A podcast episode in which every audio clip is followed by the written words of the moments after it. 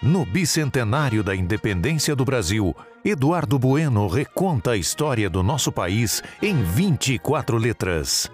History apresenta Dicionário da Independência, de A a Z. Desafio: dois minutos para cada letra. Valendo Z de zodíaco.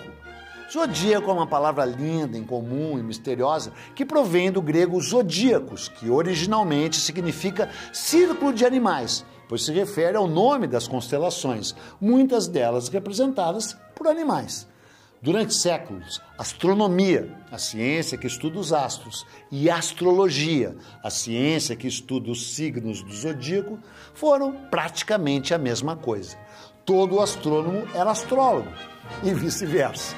A astrologia teve grande influência nos descobrimentos portugueses. O infante Dom Henrique, por exemplo, vivia fazendo seus trânsitos astrais, ou seja, o seu horóscopo.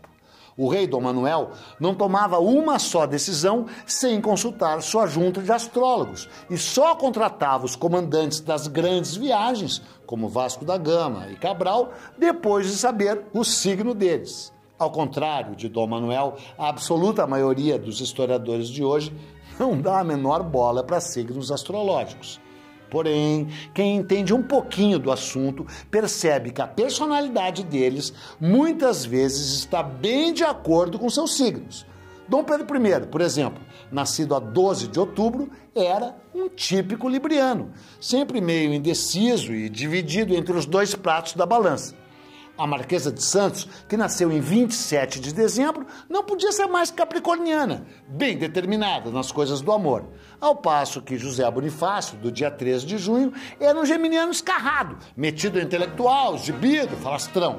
Já Dona Leopoldina, de 21 de janeiro, era aquariana e prezava a amizade e uma boa conversa mais do que as labaredas do amor.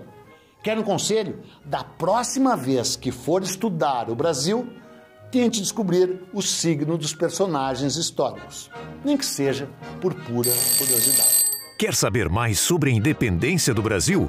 Siga o podcast do History e não perca os outros episódios de Dicionário da Independência, com Eduardo Bueno.